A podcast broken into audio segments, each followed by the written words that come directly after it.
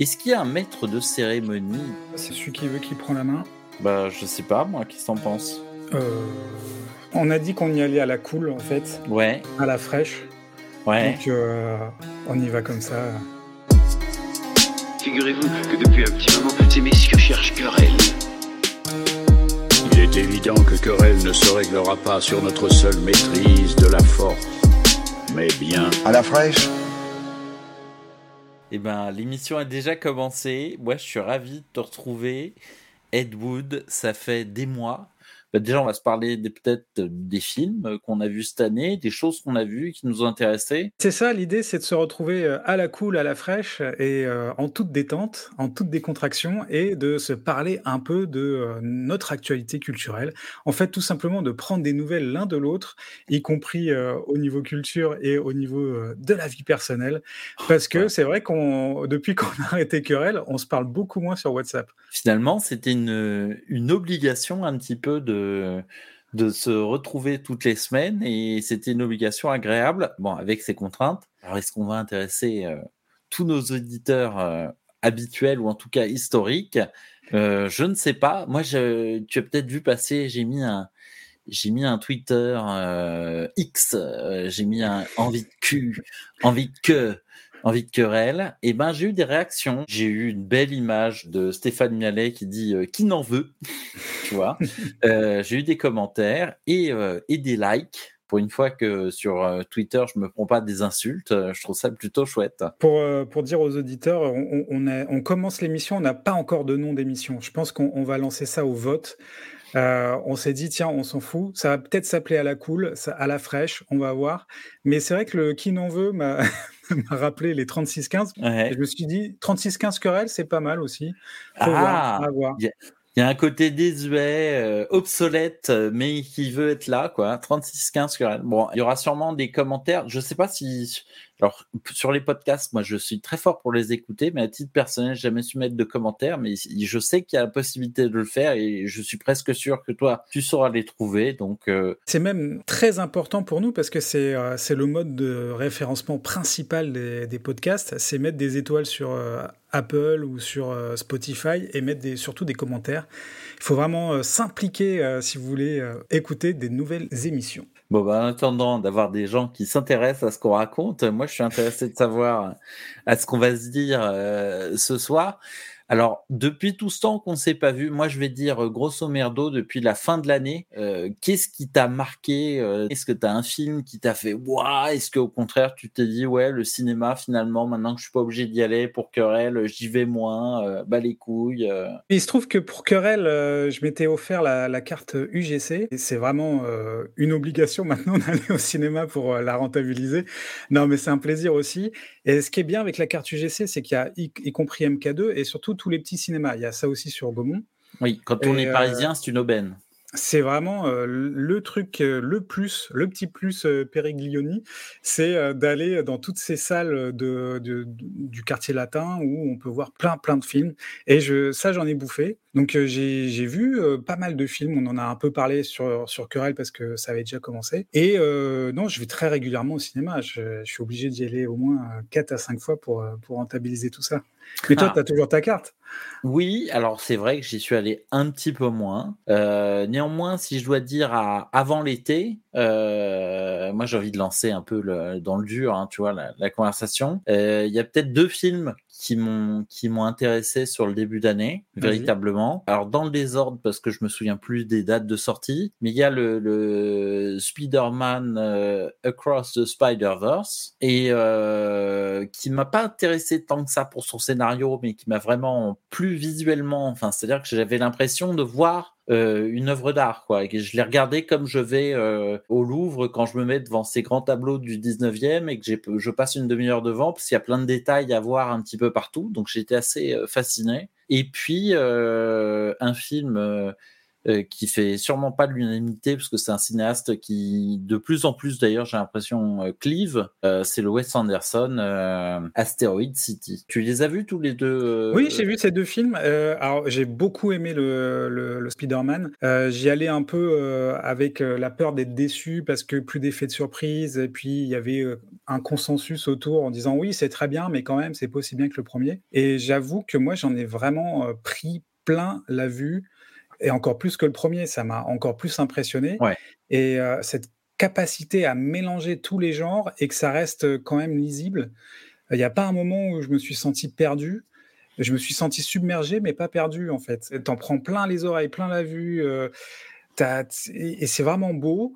Alors, comme tu dis, le, scénario, on, s'en fout un peu, mais tout de même, il y a, quand même une. Euh, la mise en scène est bien menée, donc on, est pris. Mais l'histoire est, simple, hein, mais comme était celle du premier, ça me parle parce que moi, je me souviens qu'il y a la scène d'introduction avec ce passage musical qui m'a fait penser un peu à ces vieux dessins animés. Euh, où il y avait des passages comme ça musicaux où tu voyais euh, euh, des effets. Alors je sais pas si on disait psychédélique à l'époque, mais quelque chose qui ressemble un peu à ce qu'il y avait dans 2001 le 17 d'espace lors du, voyage dans l'espace. Et puis le rythme avec la scène d'action, euh, c'est le MoMA, je crois, le, musée où ça se passe. Mais j'étais à mes mains, si ça dure deux heures et demie, je vais crever, quoi, parce que c'est too much. Et puis, puis j'ai un peu pris le rythme ouais, j'ai été fasciné. J'ai trouvé ça beau, beau, beau. Euh, j'ai eu la possibilité de le revoir parce qu'avec des VPN et dispo sur des trucs de VOD et tout, mais je me suis dit non, non, non, j'attends le, Blu-ray pour pouvoir le revoir dans de bonnes conditions à la maison sur vidéoprojecteur. Et, euh, et d'ailleurs, ça fait partie des films que mes filles sont assez impatientes de revoir parce que euh, euh ouais, il y a quelque chose qui se passe quoi il y a quelque chose qui se passe et puis on a envie de savoir la suite. Euh, là, c'était le, gros point faible, c'était d'avoir divisé en deux, sachant qu'il y a beaucoup de longueur quand même dans, le film. Moi, j'ai quand même trouvé ça beaucoup moins frustrant que, pour reprendre un exemple récent, le Dune. Ouais. Ou le Dune, j'ai vraiment eu l'impression que, mais attendez, ça commence là. Hein. Mm. Alors que là, j'ai quand même eu l'impression d'avoir un vrai film avec un cliffhanger. Pour ma part, les, deux qui m'ont impressionné, euh, je dirais, on, en a parlé, on n'a pas pu en parler pour Querelle parce qu'on a arrêté à ce moment-là. C'est le, le Mad God, Phil Tippett, que je t'avais vivement recommandé d'aller voir. Et ah, mais euh, on, va, on, va, en parler, on va en parler. Et tu m'as, tu m'as, maudit, je pense. Non, non, certainement pas. Mais tu étais moins en contemplation peut-être sur celui-là.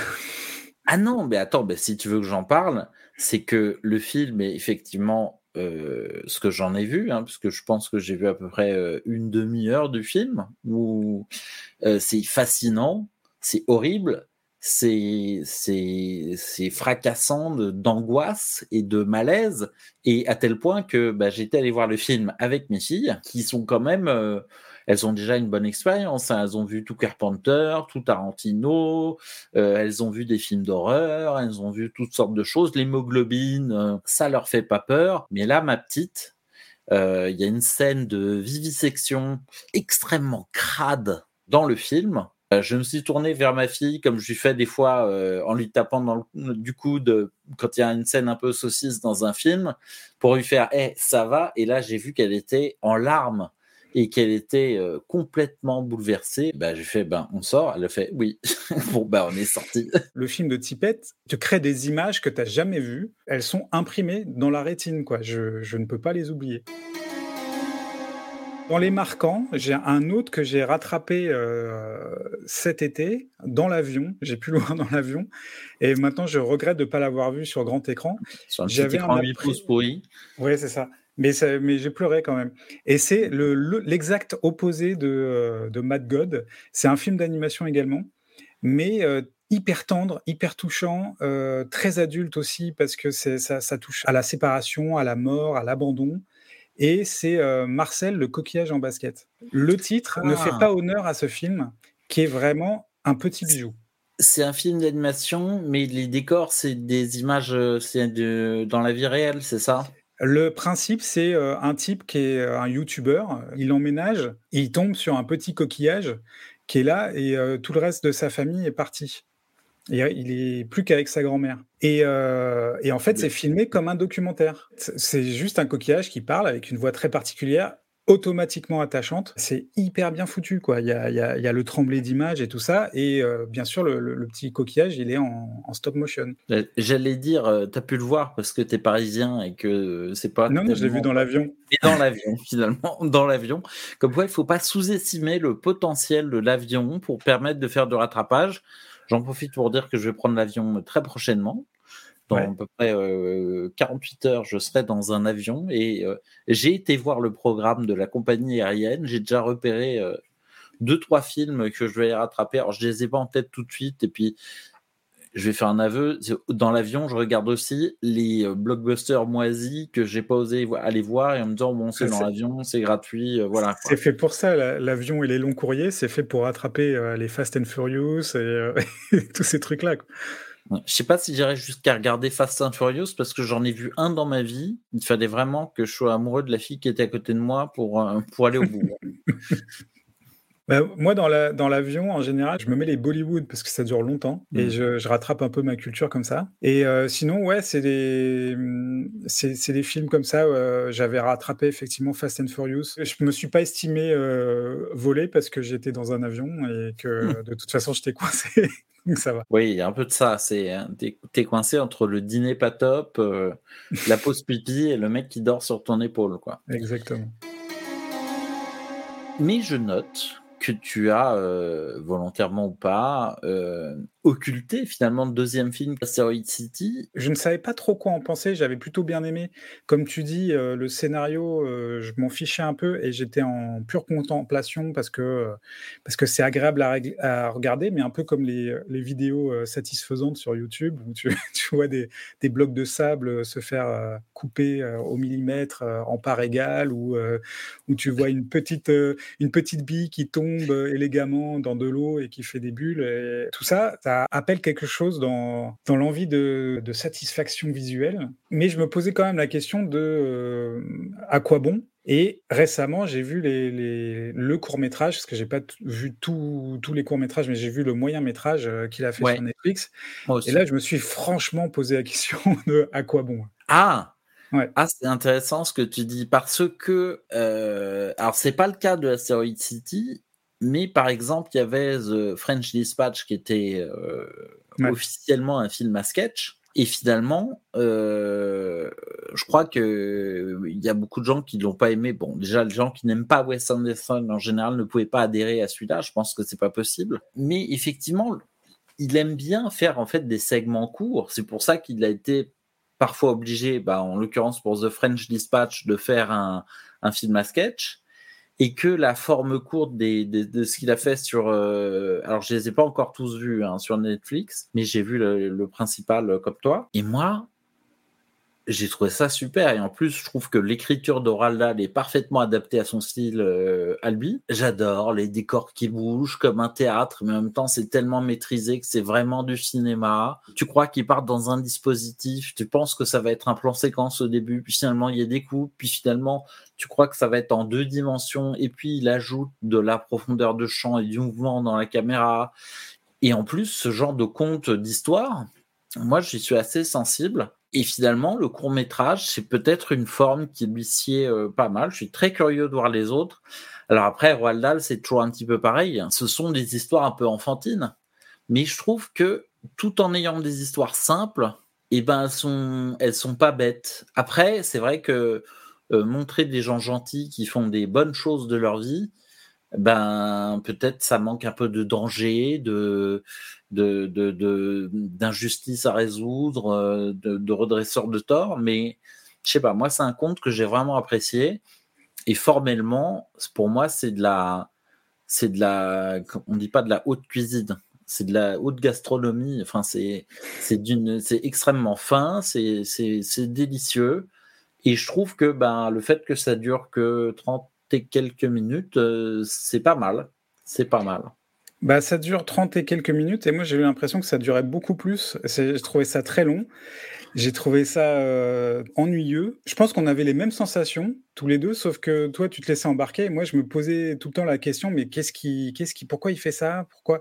Alors j'essayais de me, me dire, ça, il veut faire vivre l'expérience de la lecture euh, mais par le cinéma. Ou alors, euh, il mélange euh, le côté théâtral de quelqu'un qui va s'asseoir au bord de ton lit, qui va te raconter une histoire. Mais moi, quand on me racontait une histoire au bord du lit, il n'y avait pas d'image. C'était moi qui me créais les images mentalement et je partais dans, dans, un rêve et c'était génial.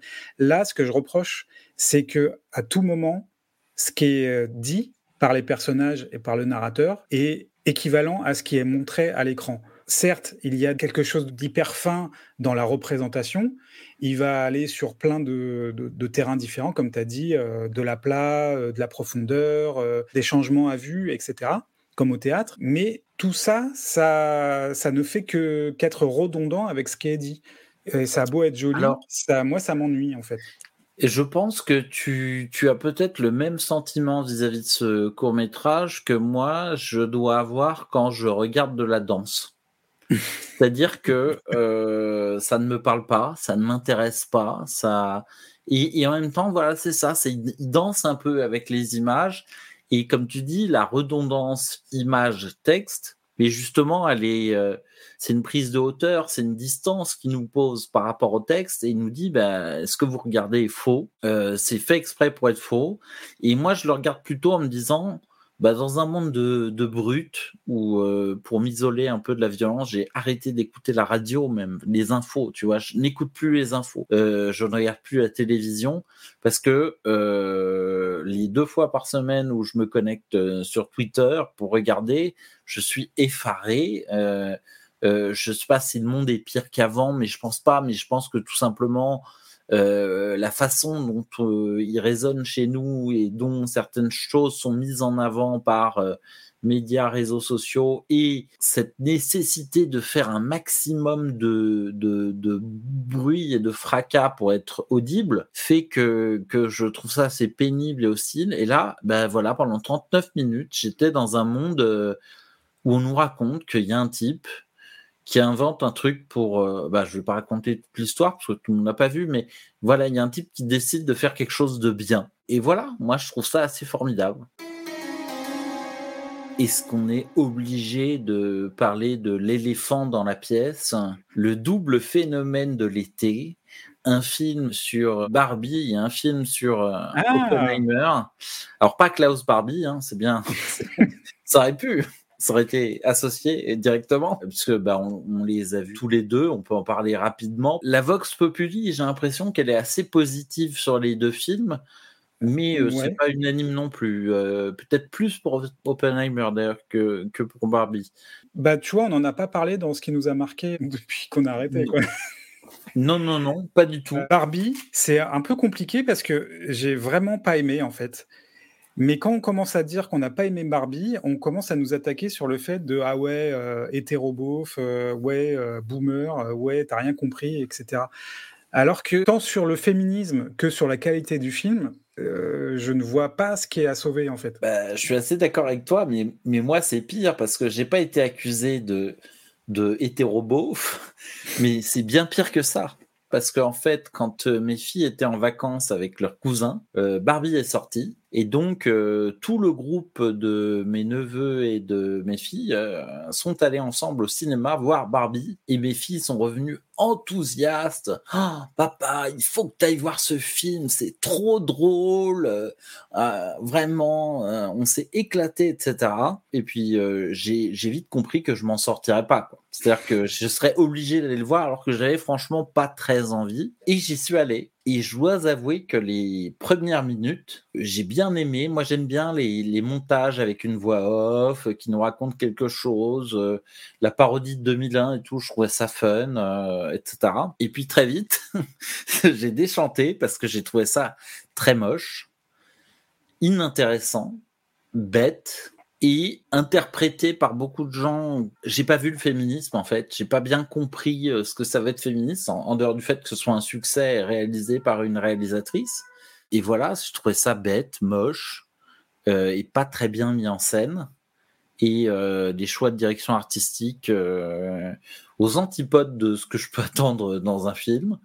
Donc, ouais, ça ne m'aura pas marqué cette année, sinon par la situation euh, euh, gênante à la fin du film et le regard déçu dans, le yeux, dans les yeux de mes filles qui sont allées revoir avec moi quand je leur ai dit, bon, ben, c'est voilà, on l'a vu, ça y est. J'avais des attentes quand même parce que le couple a fait des choses assez chouettes. Noah Baumbach, très très fan de ce qu'il fait de, depuis euh, les Beckman se séparent. Et je trouve qu'il a, il a vraiment beaucoup de finesse dans, dans sa manière de filmer et d'écrire. Et là, ça transparaît pas du tout dans le scénario. Euh, je ne saurais pas dire euh, que c'est lui derrière, euh, derrière les manettes, alors que il me semble que c'est lui qui est au scénario dans un film où je m'attendais pas du tout à le voir. C'était Madagascar, le 2 ou le 3. Mmh. Et euh, ben, non, mais dans Madagascar, je me suis dit, tiens, ça, on dirait, euh, il y, a, y, a, un petit côté, euh, la famille et tout ça, euh, qui est un peu Noam Baumbach. Et je regarde et je vois qu'il est au scénario. Donc, il a, mmh. qu'il a participé. Alors que là, je savais qu'il y était et je le retrouve pas. Et c'est ça qui m'a beaucoup déçu, en fait, en, en dehors du, du, reste, où effectivement, il y a un cynisme incroyable, du pinkwashing, je trouve. Peut-être que ce qui a amusé mes filles, c'est de voir le, le, le, les tables tournées. Peut-être que ça, c'est c'est cathartique, je sais pas. Mais ça, c'est un principe qui est assez plaisant, mais je trouve qu'il est mal exécuté. Ça prend cinq minutes, ça. Enfin, c'est Mmh. Tout ce qui est poursuite, tout ce qui est quand, quand, ils essayent de faire du film, du cinéma, ça ça marche pas non plus. C'est ça qui est ennuyeux. Ben écoute, je te propose de ne pas aller plus loin sur ce ouais. film et de parler de l'autre blockbuster, euh, la réussite, le succès. Toi, Oppenheimer, tu en as pensé quoi? Sur le moment, j'ai pas passé un, un mauvais moment. C'est juste long mais, euh, mais pas, pas franchement mauvais, parce que ça, ça, ça m'intéressait quand même de, de, de, de, savoir la suite. Mais là, on est quatre mois non. après. Euh, J'en ai plus grand souvenir, sauf que je me suis un peu ennuyé et qu'il y avait une heure en trop, quoi, et une heure qu'on n'a pas demandé, où il nous fait euh, un film des années 90, c'est-à-dire un film avec un twist une révélation finale et on revoit tout le film à l'aune de cette révélation finale, sauf que on s'est jamais posé la question avant dans le film. Je, je sais même là... pas de quoi tu parles. c'est que j'ai oublié aussi. C'est vrai. bah, bah c'est toute cette histoire de procès et qui ah oui. est à l'origine de ce procès? Qui est le méchant instigateur, euh, le Ah oui, d'accord. Oui, c'est vrai que ça m'avait paru assez ridicule à ce moment-là, l'espèce de manipulation qui permet de réhabiliter le personnage euh, a posteriori. Euh... Mais sinon, il y, avait, euh, y avait un truc qui m'intéressait. Je ne comprenais pas trop euh, où il voulait en venir avec ses allées et venues dans le passé, le présent. Il y a une confusion entre les temporalités. Ça m'a fait penser à un personnage de fiction euh, dans euh, les Watchmen, donc ce savant qui symbolise Oppenheimer euh, et qui, euh, qui devient euh, le, le, le, grand bonhomme bleu. Docteur Manhattan. Docteur Manhattan, donc tout ça en référence à la bombe atomique, et, etc. Le projet, et Manhattan, un, hein. le projet Manhattan. Et c'est un personnage à l'écart du monde et il peut voir en même temps le passé, le présent et le futur, et il vit ces temporalités au même instant. Mmh. Et je me demande s'il n'y a pas une grosse référence là euh, qu'aurait utilisé euh, Nolan. Écoute, euh, c'est une théorie intéressante. Euh, je n'y avais pas pensé, mais effectivement, il y a, il y a en tout cas, il y a des points qui mériteraient de, de, de s'y porter. Moi, j'ai une autre théorie. moi, tu, moi, tu sais, je suis un peu le mec pragmatique. Hein, euh, j'ai faim, je vais acheter à manger. Tu vois. Moi, je pense que Nolan, un jour, il est allé au cinéma. il a vu euh, First Man. Ce film nous raconte au travers de euh, Neil Armstrong la conquête spatiale et particulièrement le, le projet Apollo. Il nous raconte comment est-ce que les meilleurs scientifiques de leur temps ont mis en commun euh, leur savoir, leur imagination, euh, leur talent d'ingénieur pour réaliser quelque chose qui était impossible, amener des hommes sur la Lune et les faire revenir euh, sains et saufs. Et le film est beau, passionnant, Il y a des moments où tu retiens ton souffle. Tu te rends compte que tu retiens ton souffle quand tu manques de t'évanouir tellement tu es pris par le, stress et le suspense des, des, images avec une musique absolument incroyable. Et le film, voilà, c'est euh, comment est-ce que euh, on va utiliser le meilleur de l'être humain pour faire un projet euh, qui va au-delà de l'humanité, ou en tout cas au-delà de la nation américaine, par exemple, et que ce sont des hommes qui l'ont fait. Et le film est superbe Nolan, il a vu ce film, il a fait waouh, claque, c'est super, ah ça fait un flop, tout le monde va l'oublier. Bah ça tombe bien parce que moi je vais prendre un autre sujet où des scientifiques se mettent tous ensemble pour euh, remplir un objectif de fou euh, avec des enjeux liés à la guerre et avec euh, la politique et ça va être encore plus énorme et ça va nous raconter une histoire super sauf que eh ben, là où la musique est super dans First Man, là, la musique est insupportable. Pardon, mais je n'en pouvais plus de la musique parce qu'elle est non-stop pendant le film, sauf quand la bombe explose, avec euh, des scènes pour nous montrer euh, euh, les fêlures personnelles euh, du personnage euh, avec son amante. Et certaines scènes, je les ai trouvées ridicules mais même malaisantes avec une forme qui se veut être le top du top. Mais j'ai envie de te dire mais autant je suis un fan de, de des gens qui sont fous de l'IMAX, de la caméra, de la pellicule et je serais le premier à les défendre en toutes circonstances. Mais là la photo, je suis désolé, elle est moche c'est raté, ça ne convient pas. Et ensuite, le choix du noir et blanc pour nous dire, bah ça c'est la réalité vraie, et puis quand c'est en couleur, c'est euh, c'est la réalité fictionnée. Enfin, il y a toutes sortes de choix comme ça. Tout ce que First Man réussit, pour moi, Oppenheimer le rate et il crée un film. Je sais pas combien il dure, 4h50 euh, euh, je sais plus, non, quand même pas. Non, mais c'était interminable. Et surtout, la dernière heure de procès et compagnie, c'était des interrogatoires avec des redondances.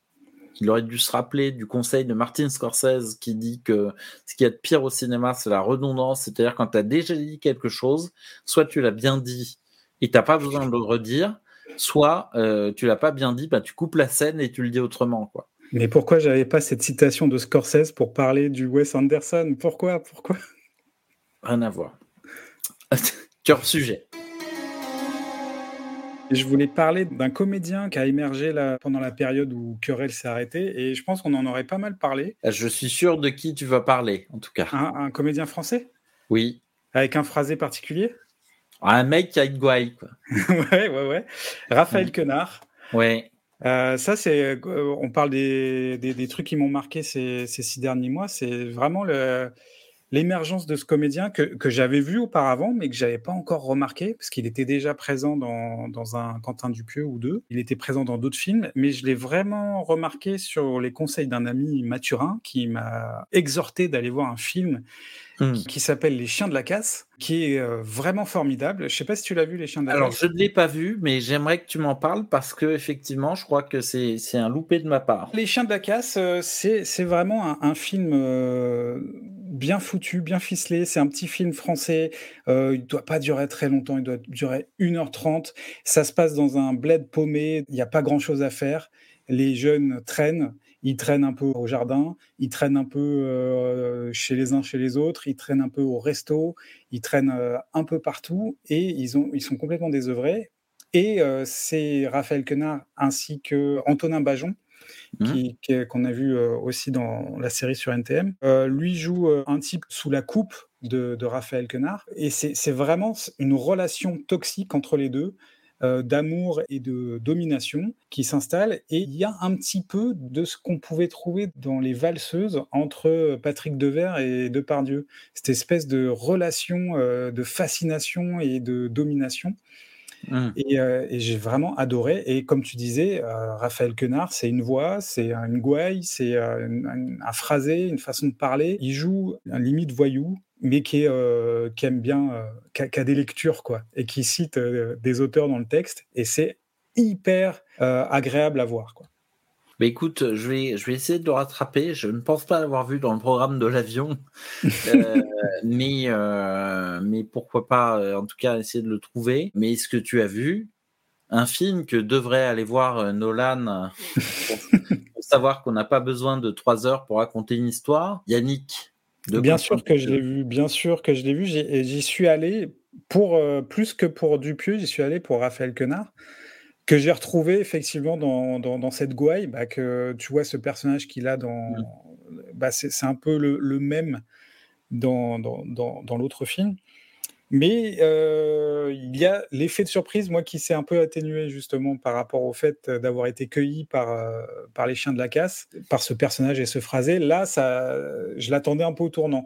Mais il faut dire qu'il emporte le morceau parce que c'est un one-man show, ce, ce film. Moi, j'ai trouvé ça formidable. Et je trouvais ça très drôle, comme souvent euh, les films de Dupieux depuis que je l'ai découvert avec euh, Mandibule. Je sais, je suis un peu à la bourre.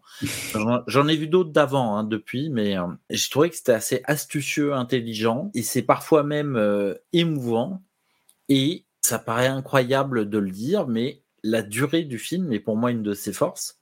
C'est-à-dire que ça dure même pas une heure et quart, je crois. Et ben voilà, on va voir un film d'une heure et quart et j'ai pas l'impression qu'on m'ait volé sur mon ticket de cinéma parce qu'on m'a pas foutu trois heures dans la gueule, quoi. Au contraire, je pense qu'on on, s'est pas foutu de moi. On m'a rien montré dans le film qui n'était pas utile à l'histoire ou à ce qu'on voulait y développer, y raconter. C'est un huis clos. C'est hyper bien filmé pour un huis clos parce que c'est jamais étouffant, alors que pourtant c'est une prise d'otage en plus, en quelque sorte. Donc euh, ça pourrait et j'ai aimé tous les comédiens dedans. Alors évidemment, lui, il est magnétique. Et j'ai peut-être que Sagway, ce sera peut-être un jour sa limite aussi, s'il est dedans euh, tout le temps comme euh, comédien. Hein. Après, on est prisonnier de son, son physique et de sa voix quand on, quand on joue la, la comédie. Il saura peut-être en faire plein de choses formidables. Mais j'ai trouvé bah, Blanche Gardin, euh, comme toujours, très amusante.